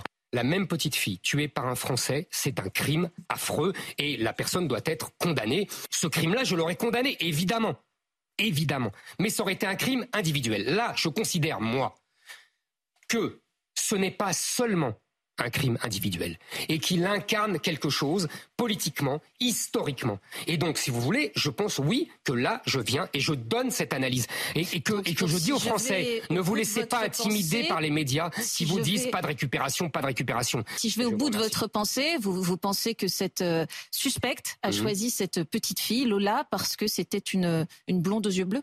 Ah, je le pense, oui. Il n'en sait rien, c'est ça la vérité, euh, Jean Messia, c'est qu'a priori il n'est pas du tout question du, meurtre de Lola pour des raisons de, euh, de, sa nationalité, de sa couleur de peau, de la couleur de, ses cheveux. Je rappelle que vous étiez à cette manifestation aujourd'hui. Vous, comprenez ces polémiques autour de ce rassemblement, autour des propos d'Éric Zemmour, euh, le rassemblement qui n'a pas l'assentiment de la famille aujourd'hui? Qui n'a pas l'assentiment de la famille, j'en sais rien. Pour revenir sur ses propos, ah, c'est ce qui a été dit en tout cas. Évidemment, tous les non, non, mais le problème, si vous voulez, c'est que le pouvoir cherche en permanence, les médias, etc., à invisibiliser tous les crimes qui, ne lui conviennent pas. on a eu effectivement, ils ont fait parler la famille d'Albin Gervais qui a été tué à Marseille, le médecin militaire. On a dit la famille ne souhaite pas euh, qu'on on puisse manifester à sa mémoire. La famille a démenti quelques jours après, et c'est bien normal. Je veux dire, quand vous avez quelqu'un qui. Mais parler de aussi, d'acheter des noms de domaines, c'est pas de la récupération pure, ça? Mais attendez, alors attendez. Euh, alors est-ce que, est-ce que je, d'ailleurs, je profite de la présence de quelqu'un de la majorité ce soir pour poser la question. Est-ce que M. Darmanin a l'intention de poser un genou à terre dans quelques jours, comme M. Castaner euh, s'était exprimé à ce sujet euh, du temps où il était ministre de l'Intérieur? Pour George Floyd à l'époque Je ne le crois pas. Alors pourquoi, lorsqu'il s'agit effectivement pour un ministre d'afficher son soutien à un crime qui s'est déroulé à 10 000 kilomètres qui a été instrumentalisé ad nauseam par, toute la sphère gaucho-progressiste, y compris euh, le showbiz, euh, l'équipe de France de football, rappelez-vous, qui était prête à mettre un genou à terre pour George Floyd. Est-ce qu'aujourd'hui l'équipe de France de football mettrait un genou à terre pour Lola? Ne me posez pas la question. Je ne crois pas. Je ne le crois pas. Ça, c'est la première chose. La deuxième chose, pour répondre à ce qui vient d'être dit, évidemment que tous les crimes sont affreux. Mais il y a des crimes, en l'occurrence celui de Lola, qui auraient pu être évités. Pourquoi aujourd'hui ce crime révulse les Français vous, vous répondez pas à ma question. vous ne me répondez pas à ma question. non, non, attendez, attendez. Laissez-moi finir. Non, non, laissez-moi finir. On va, étayer ce propos-là. Laissez-moi je, je sais ce que vous allez me dire. Non, mais non, non, mais c'est très important. C'est très important. mais vous évitez la question. Pourquoi Non, non, pas du tout. Parce que pourquoi Non, non, j'évite pas la question. Bah si, vous répondez pas. Moi, les noms de domaine, je suis pas d'accord. Voilà, bah dites-le. Voilà, je suis pas d'accord. Je pense que ça a été une maladresse. Et plus qu'une maladresse, ça a été quelque chose pour le coup d'assez indécent. En le revanche, francocide. En revanche, le francocide. En revanche, le francocide. À partir du moment où des vous étrangers. Savez-vous que Lola a été tuée parce qu'elle était française? Mais si vous voulez, moi je, je, je, je ne cautionne pas systématiquement ce mot. Mais par contre, elle, elle, peut pas, elle a peut-être pas été tuée parce qu'elle est française, mais il s'avère qu'elle est française et qu'elle a été tuée par quelqu'un qui n'aurait jamais dû être sur notre territoire. C'est en cela que ça fait un crime un peu différent que si ça avait été un crime commis par un Français. Parce que si c'est un crime commis par les Français, bah, écoutez, euh, ça fait partie pour le coup des faits divers qu'on ne peut pas éviter. Tout pays a une criminalité et on ne peut pas manifester contre quelque chose qui n'aurait de toute façon pas pu être évité. En revanche, pourquoi ce crime révulse les gens? C'est parce que la responsabilité de l'État français est engagée. Cette personne a été identifiée, avait fait l'objet d'une OQTF et n'aurait jamais dû être restée là. Et dernière chose que je voulais souligner, c'est que je ne vois pas au nom de quoi toutes les communautés en France auraient le droit de défendre les leurs lorsqu'ils sont attaqués, y compris lorsqu'ils sont délinquants ou criminels, quand on a euh, quelqu'un qui meurt dans un rodéo poursuivi par la police, la cité, le quartier s'embrase et vous avez toute, toute la sphère gaucho-progressiste médiatique qui vous explique que c'est un peu normal parce que vous comprenez, euh, il, faut, il faut comprendre les circonstances dans lesquelles c'est arrivé, etc. Pourquoi en France, la seule communauté qui n'a pas le droit de se révolter lorsque l'un des siens est attaqué, est agressé ou est tué, c'est la communauté nationale?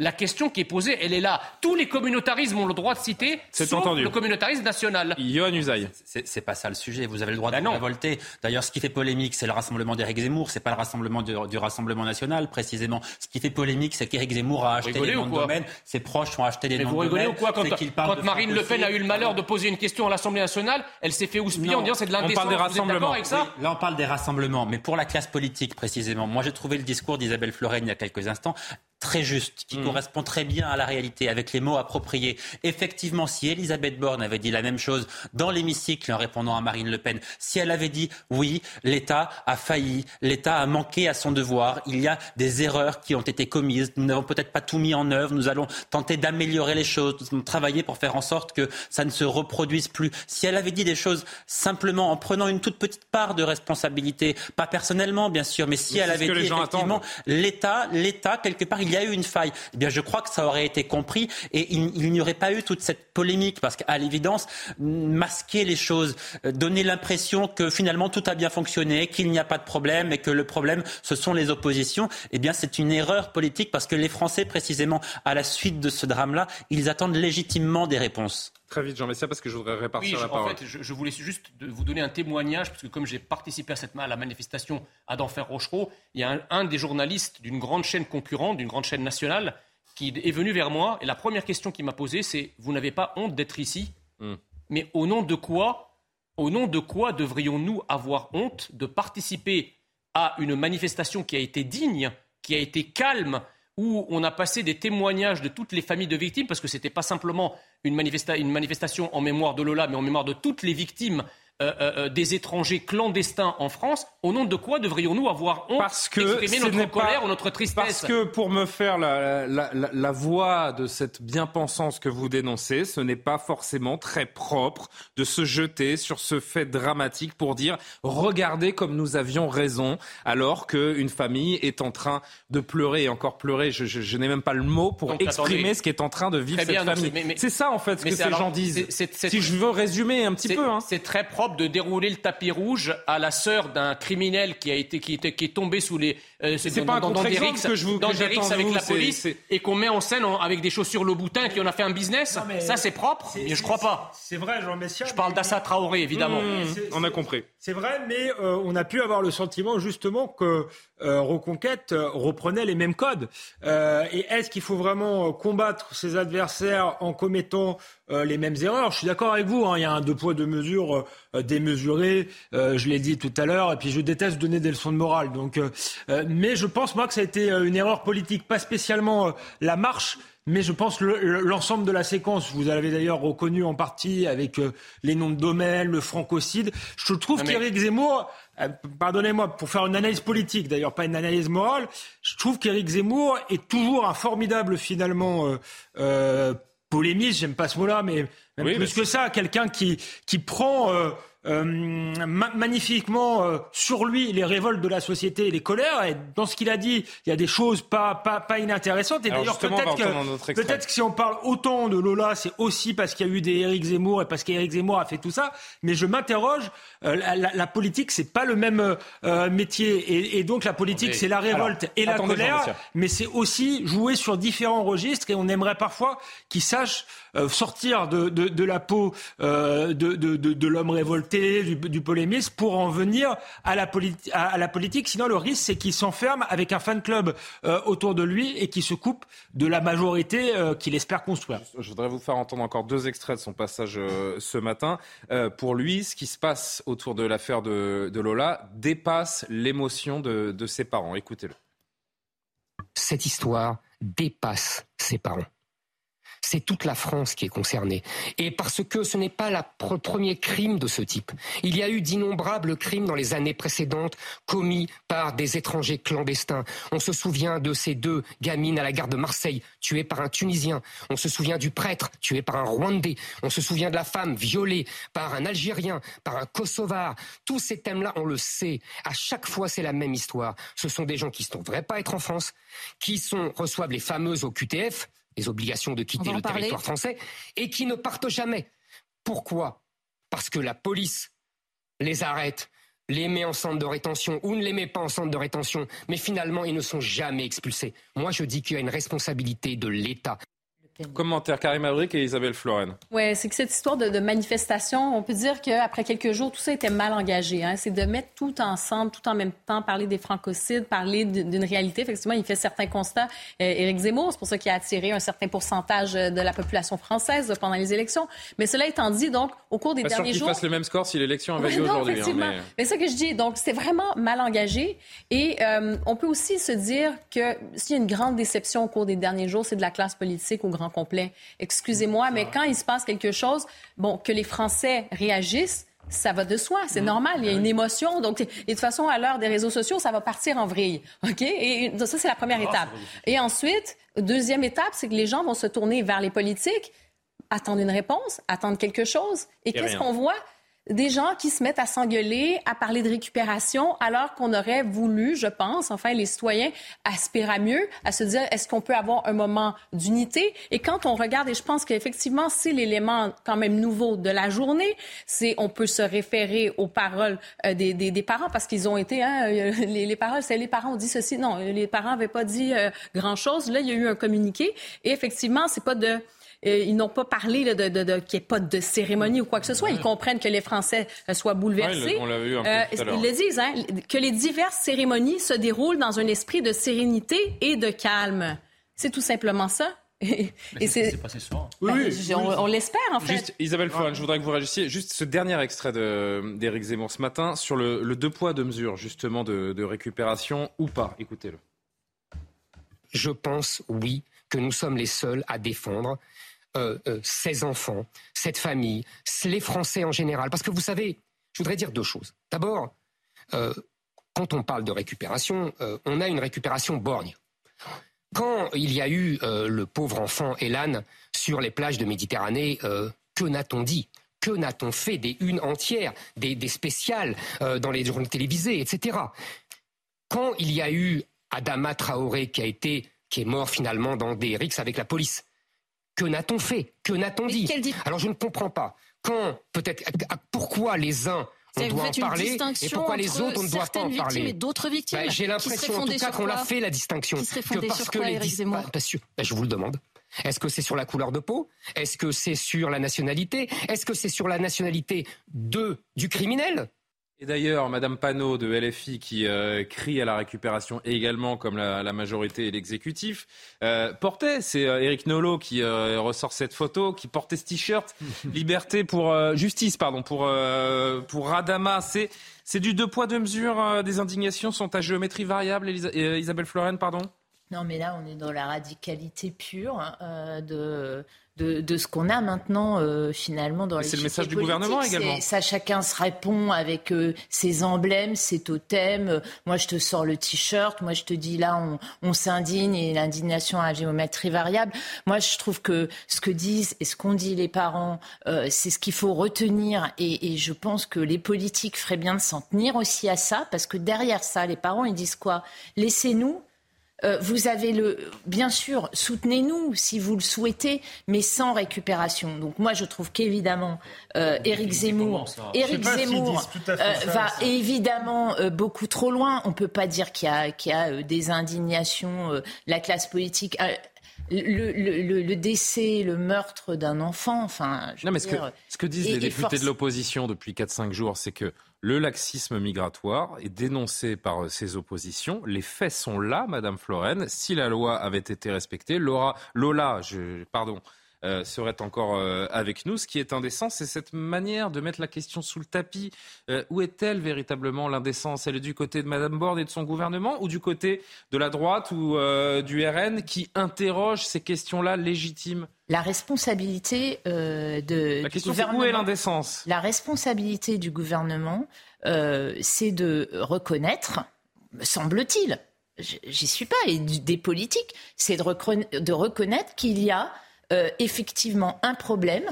Euh, et je suis bien placée pour le savoir. J'ai été à la commission des lois, on a travaillé sur les lois asile immigration, et j'ai été euh, dans les préfectures voir, franchement, l'impuissance aussi des services de l'État quand il s'agit d'exécuter euh, une OQTF. J'ai été élu des Hauts-de-Seine, je le sais, je suis toujours. Ce que vous nous dites, c'est qu'à la place d'Elisabeth Borne, vous n'auriez pas réagi de cette façon Je, je n'aurais pas, euh, mais bon, je suis pas. Euh, mais non, mais dites-le, dites-le, madame. et, c'est difficile de, de, se retrouver à, dans sa, à ce moment-là, dans cette page. Je ne peux pas dire comment on réagit en tant que Premier ministre, mais en tout cas, il faut reconnaître. Et je pense que le ministre de l'Intérieur le sait très bien.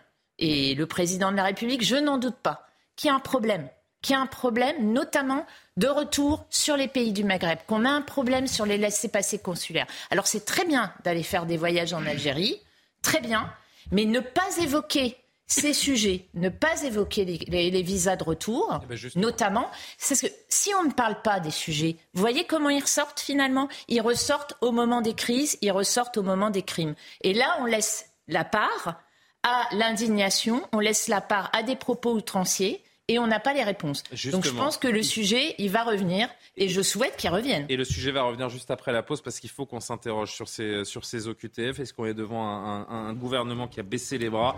95% des personnes euh, visées par les OQTF ne repartent pas et c'est là le, nœud du, problème. On a presque organisé notre propre impuissance. A tout de suite, on y revient donc euh, dans Soir Info. Merci. De retour sur le plateau de Soir Info, on poursuit les discussions après le JT, l'actualité avec euh, Sandra Chiombo. La France a rapatrié 15 femmes et 40 enfants de Syrie. Aujourd'hui, c'est la plus grosse opération de ce type depuis trois mois. Ils étaient retenus dans les camps de prisonniers djihadistes. Les mineurs ont été confiés aux services chargés de l'aide à l'enfance, les adultes aux autorités judiciaires compétentes. Des militaires iraniens sur le terrain en Crimée. Ils étaient des formateurs et des techniciens. La Maison-Blanche l'affirme ce jeudi. Des soldats russes ont piloté leurs drones pour mener des frappes en Ukraine. Les États-Unis feront tout pour mettre au jour ces livraisons d'armement, les dissuader et les combattre. En football, Cristiano Ronaldo exclu du groupe de Manchester United. Il ne participera pas au match de championnat contre Chelsea samedi. Le coach a pris cette décision suite à la rencontre face à Tottenham hier. Remplaçant CR7 avait quitté le stade avant la fin du match. Depuis la fin de la saison dernière, il souhaite partir du club. Toujours avec Isabelle Floren, Karim Abrik, Jean Messia, Alexandre Devecchio, Johan Usaï, les interrogations liées à l'affaire Lola concernant notamment les fameuses OQTF, les obligations de quitter le territoire français. La meurtrière présumée de l'adolescente était visée, vous le savez, par une euh, expulsion, mais elle n'a pas été appliquée. Alors pour quelles raisons euh, C'est tout le nœud du problème. Élément de compréhension avec Karine Bouteloup. C'était l'objectif d'Emmanuel Macron en 2019, voir 100% des obligations de quitter le territoire français exécutées. Mais selon le ministère de l'Intérieur, au premier semestre 2021, la justice a ordonné plus de 62 000 OQTF. Or, seulement 3 500 ont été exécutés, soit moins de 6% L'une des raisons, un manque de place en centre de rétention administrative. La France en compte 1900, D'autres places doivent être créées, selon le magistrat Georges Fenech. Alors, on a annoncé la création de 300 places supplémentaires, mais c'est une goutte d'eau.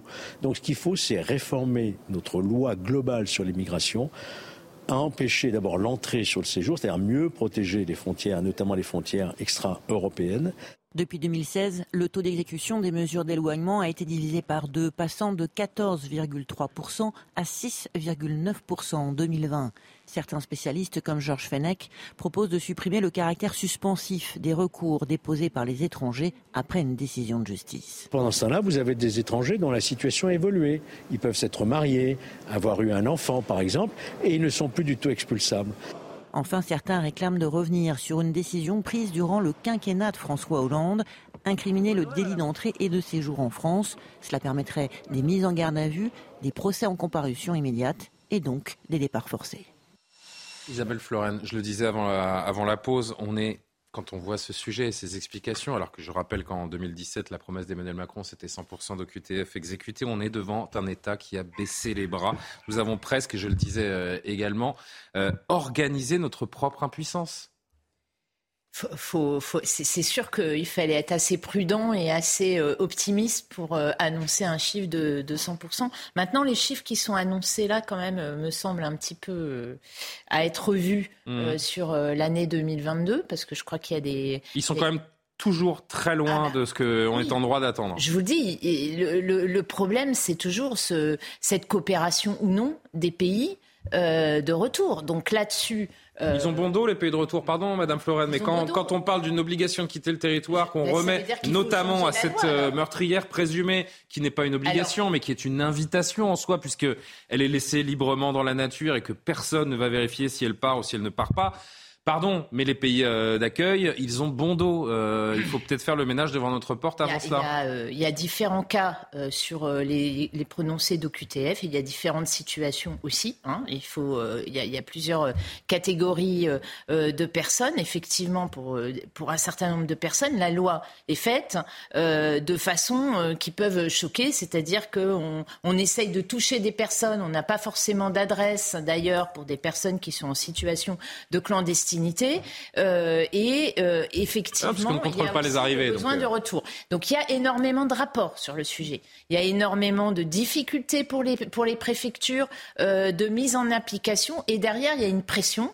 bien normale des Français qui attendent des résultats et on a le droit de, de, de se dire est-ce que la loi, moi je pense, hein, euh, c'était l'intention du, ministre de l'Intérieur, d'ailleurs, d'arriver sur ces sujets assez rapidement euh, à la fin de l'année 2022 ou au début de l'année 2023. Je ne sais pas où on en est sur ces débats. Euh, j'espère qu'ils avanceront. En tout cas, sûrement sur les premiers temps, c'est-à-dire la signification de l'OQTF et la période d'un mois où Est-ce que la personne est informée? Si la personne n'est pas informée, comment on peut faire? Les recours sur recours, finalement, que vous expliquent actuellement les avocats, puisque finalement, vous Mais bien sûr. Euh, être C'est des ça que je dis que nous avons organisé notre permanents. propre impuissance, puisque c'est notre droit qui permet à ces gens de, de rester bien qu'ils aient des OQTF. aussi euh, sur euh, la question de l'asile et des migrations, et celui-là, il n'est pas euh, simple Et- à résoudre, et je considère qu'il y a un certain nombre de ministres qui ont essayé quand même d'agir, c'est que bah, on- on n'a pas d'obligation de travailler finalement euh, en dehors de la coopération européenne. Il n'y a pas de sujet euh, finalement intégré au niveau européen sur ces questions. C'est au bon vouloir des États de coopérer entre eux ou pas, et sur les règles également euh, d'asile et d'immigration, ce qui complique quand même euh, aussi les choses. Mais je veux dire quand même que en France, euh, le ministre de l'Intérieur a redonné des chiffres aujourd'hui. On a procédé en 2021 à plus de 11 000 expulsions, ce qui est le premier europé- pays européen. Je ne dis pas que c'est glorieux. Oui, mais euh, on fait toujours un peu les euh, dire ce qu'on veut aux chiffres. C'est pas mais- glorieux, mais il y a mais- des services, quand même, il faut les soutenir, qui font le travail. Est-ce que ne- cette affaire, Johan Usaï, doit être un détonateur pour revoir la politique migratoire de notre pays? C'est toute la question. Alors la politique migratoire, ça j'en sais rien, c'est pas à moi de le dire, mais en tout cas la politique concernant les OQTF, oui, ça manifestement parce que les Français considèrent à juste titre, me semble-t-il, hein, qu'il y a un problème de ce point de vue-là et qu'il n'est pas normal que des personnes que nous souhaitons, que la France souhaite expulser, restent sur le territoire. Ça c'est quelque chose de profondément anormal et même choquant, j'ai envie de vous dire. Alors il est, vrai que le principal problème pour l'application des OQTF, c'est les laissés-passer consulaires, le fait que les pays ne veulent pas les reprendre. J'entends bien, c'est très difficile de changer cela parce que les pays qui refusent Il y a de aussi reprendre... les places dans les centres de rétention Oui, administrative. oui, mais ça, c'est- un peu je différent. qu'avant de se défausser sur les pays d'accueil, il faudrait revoir. Non, non, euh, le principal problème, ce sont les laissés-passer consulaires. Après, vous dites, on, on- on dit, il faut, il faut, il faut bien pas comprendre. pourquoi. Franchement, là, je vous suis pas, Mais mais- si, parce que la plupart des pays refusent de les reprendre. Mais j'entends bien, c'est très compliqué. le Seulement, pas faire. seulement le, le rôle d'un politique, c'est de faire des pressions et de changer les choses. Sinon, on ne fait pas de politique. Donc, le fait que ce soit compliqué, ça ne peut pas être une excuse pour le gouvernement et pour les politiques en général, puisque les politiques sont élus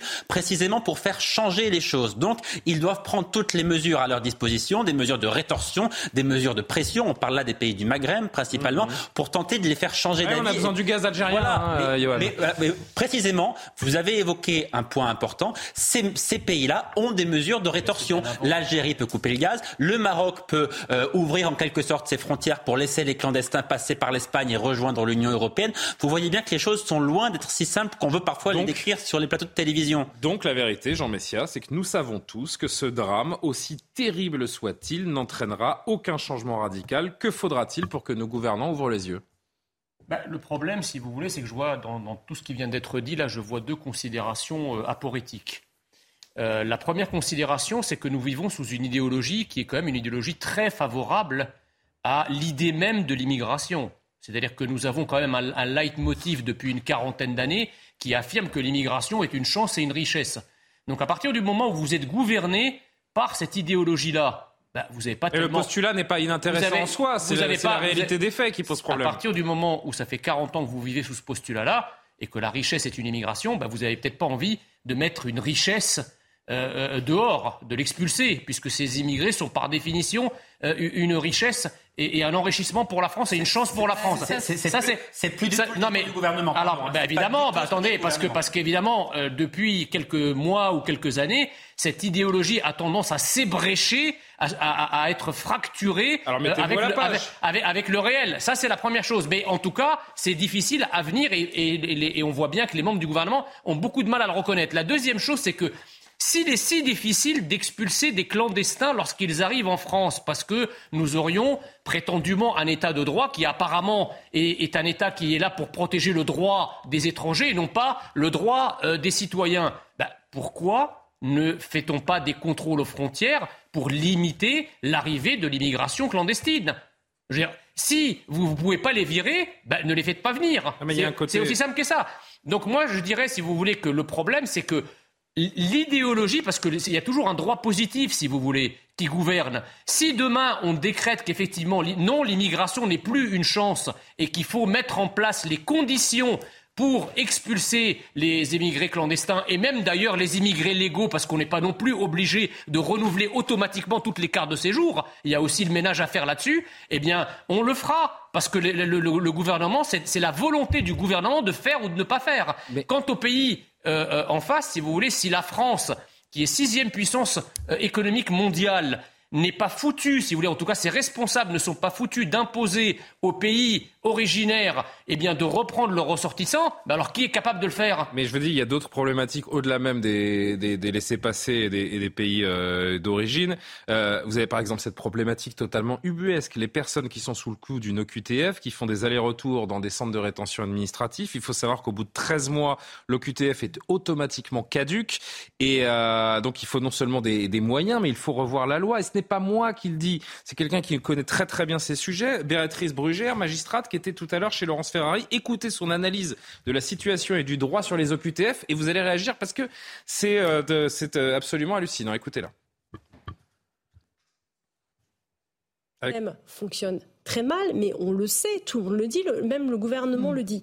La vraie question, c'est qu'est-ce qu'on attend maintenant pour le réformer? On a supprimé le délit de séjour irrégulier en France. Manuel Valls. Ça a l'air rien, mais c'est énorme. Écoutez le paradoxe. Si vous venez en France, c'est-à-dire que si vous faites une entrée irrégulière, ça reste un délit. Faut-il encore vous voir en flagrance passer la frontière Déjà? Mais si on ne vous a pas vu, pas pris, et que vous êtes en France, mais là, c'est plus un, c'est plus un, délit. Si vous le sautez, c'est grave. Mais si vous restez, bon bah, on va s'arranger, en gros. On marche sur la tête. Hmm. Oui, c'est une directive européenne d'ailleurs qui a été euh, qui a été retranscrite. Euh, moi, je pense que tout à l'heure, Johan Musa disait qu'il faut régler le problème des OQTF. Je pense que c'est quand même un problème euh, global. C'est effectivement toute la politique migratoire qu'il faut remettre à plat. Il faut commencer par sortir de cette, enfin pas sortir, On a plus la législation. Euh, revenir sur cette directive européenne et, et rétablir le délit de situations euh, euh, irrégulières. ensuite, je pense que Béatrice Brugère a raison, il faut enlever la question de l'immigration de la main des juges. C'est une question politique, c'est une question de souveraineté. Les juges n'ont rien à, faire là-dedans il faut arrêter avec les possibilités de recours. C'est le gouvernement qui doit choisir qui rentre, qui sort. et ce qui était le cas avant, en réalité, on a mis de plus en plus de garde-fous parce que petit à petit, les juges ont grignoté du pouvoir. On appelle ça l'étoile de droit. Moi, j'appelle ça le gouvernement des juges. Donc ça, c'est une chose. Ensuite, il y a effectivement, Johan Usaï euh, a insisté sur le fait qu'effectivement, un certain nombre de pays ne veulent pas reprendre les ressortissants. C'est notamment le cas de, euh, de l'Algérie. Mais effectivement, il y a des moyens de pression que nous connaissons tous. Il y a un article de Xavier Driancourt qui sera dans le Figaro euh, demain matin. Xavier Driancourt, c'est l'ambassadeur, l'ancien ambassadeur de France en Algérie. Il explique qu'on a signé une convention avec l'Algérie le 27 décembre 1968 euh, qui euh, donne énormément de dérogations favorisant l'installation des Algériens euh, en France. Donc ça, on pourrait le, le dissoudre. Et si on le dissout pas, au moins, si on ne le dénonce pas, pardon, au moins on pourrait s'en servir euh, dans le rapport de force, dire vous voulez, parce que le gouvernement algérien il tient beaucoup, vous voulez que les gens viennent, mais au moins vous reprenez ceux qui sont en situation irrégulière. Pour l'instant, on n'a pas essayé de le moindre rapport de force en réalité, puisque le gouvernement à chaque fois qu'il va en Algérie fait de la repentance en pensant obtenir des concessions, et je pense que euh, au contraire, il apparaît faible aux yeux du gouvernement euh, algérien. En fait, enfin, euh, Jean Messia a raison, il faut agir aussi en amont pas seulement après. Et je pense qu'il faut aussi, parce qu'il y a aussi la question de l'immigration légale avec des gens qui n'arrivent pas euh, à, s'intégrer, il faut revoir les dispositifs sociaux. Il faut que ce soit tout simplement moins attractif euh, de venir en France. Comme ça, les, gens qui viendront viendront pour travailler et pas pour commettre des délais. Karima, vous vouliez ajouter euh, quelque chose? Oui, puisque au final, ce que ça fait aussi, c'est que ça pollue, j'allais dire, le, climat social, parce qu'on finit par tout mélanger. Il y a des gens qui viennent travailler ici, qui vont respecter les règles, ça se passe bien, et il y en a d'autres, effectivement, qui ont des OQTF, des obligations de quitter le territoire, qui restent ici, qui causent des problèmes, et ça finit que, bon, hein, on envoie tous le, mauvais message. Et la question que je me pose, en fait, finalement, et peut-être que je peux me la poser euh, à, à, vous, puisque vous êtes témoin de ce qui se passe au sein du gouvernement et tout ça, quand on regarde euh, Julien, puis on se dit, ben, quels sont finalement les, plus grands obstacles à bouger pour le gouvernement? Est-ce que c'est finalement le, courage politique qui manque, tout simplement? Qu'est-ce qui manque pour bouger, euh, Isabelle Floren? Je pense que oui, il faut. Enfin, il faut, Parce qu'aujourd'hui, l'état de, droit protège ceux qui se moquent du droit. C'est ça qui est, terrible. Hein. Bah, visiblement, en tout cas, cette question, euh, je crois, hein, le, débat, il faut l'avoir. Le, pire, c'est, euh, je vous dis. Mais certains ne veulent pas briser la glace. Qu'en cas de crise, cette question des OQTF, franchement, pour euh, venir en, en, parler régulièrement euh, dans les médias, l'avoir aussi dans les débats qu'on peut avoir sur le terrain, avec tout simplement dans chacun dans les circonscriptions et nos villes, cette question, elle interroge les Français depuis des années. Donc il faut, il faut le poser le sujet, il faut le poser avec les vrais chiffres, il faut le poser calmement aussi, pas qu'en cas de crise. Cette question des OQTF, je suis d'accord avec vous, c'est un élément. Euh, la question, euh, euh, on en a parlé. Je suis pas pour, je suis pas pour l'instant, mais il y a la question des quotas, quelle, quelle, quelle, immigration. Dans la plupart des cas, il y a eu des intégrations. Notre pays est fait d'un pays d'immigration et d'intégration. Là, vous arrivez à un stade où il y a des gens qui veulent juste la tolérance zéro, en fait. Se, mais ça, se pas... pose la question c'est pas possible. de cette intégration. Et, et, des abus aussi. Et des abus. Je regardais sur, sur, un site juridique. Bien sûr. Et euh, ça, ça, ça, posait la question donc des OQTF et on disait bon si jamais vous avez obtenu un OQTF, OQTF sans délai pendant 48 heures, qu'est-ce que vous pouvez faire pour Oui, euh, il y a des, ça c'est des associations qui souvent subventionnées d'ailleurs. Hein, bon, à savoir, ça disait, Allez, la Convention européenne des droits de l'homme sur le droit au respect de la vie privée et familiale en son article 8 peut aussi mettre, être mise en avant comme recours. Un avocat peut s'en servir. Il faut conclure. Votre oui, non, mais c'est hallucinant. Il faut Jean, 10 secondes vraiment, s'il vous plaît. Il faut multiplier par 10 le nombre de places en centre de rétention administrative et faire en sorte que ceux qui entrent dans ces centres n'en sortent que pour être mis dans un avion. Hmm. Et il ne faut pas qu'ils en sortent pour euh, repartir pour un nouveau tour. J'ai une info, il paraît que quand on veut, on peut. Donc euh, écoutez, on verra, euh, on verra les conséquences de, de, tout ça. Mais pour l'instant, c'est un, c'est un cauchemar que vit la, la famille de, de, Lola. On suivra demain cette, cet hommage dans le Nord. Et on pense bien à, à cette famille meurtrie dans, dans, sa chair, dont on se demande comment elle pourra se, se relever d'un terrible drame. Merci d'avoir suivi ce soir info. Merci à tous les cinq d'être intervenus. C'est Loubna Daoudi qui a préparé cette émission et je le remercie. Simon Guillain euh, que vous retrouvez dans un instant pour l'édition de la nuit, juste après l'heure des livres. Je vous souhaite une euh, belle nuit. À demain pour Soir Enfant.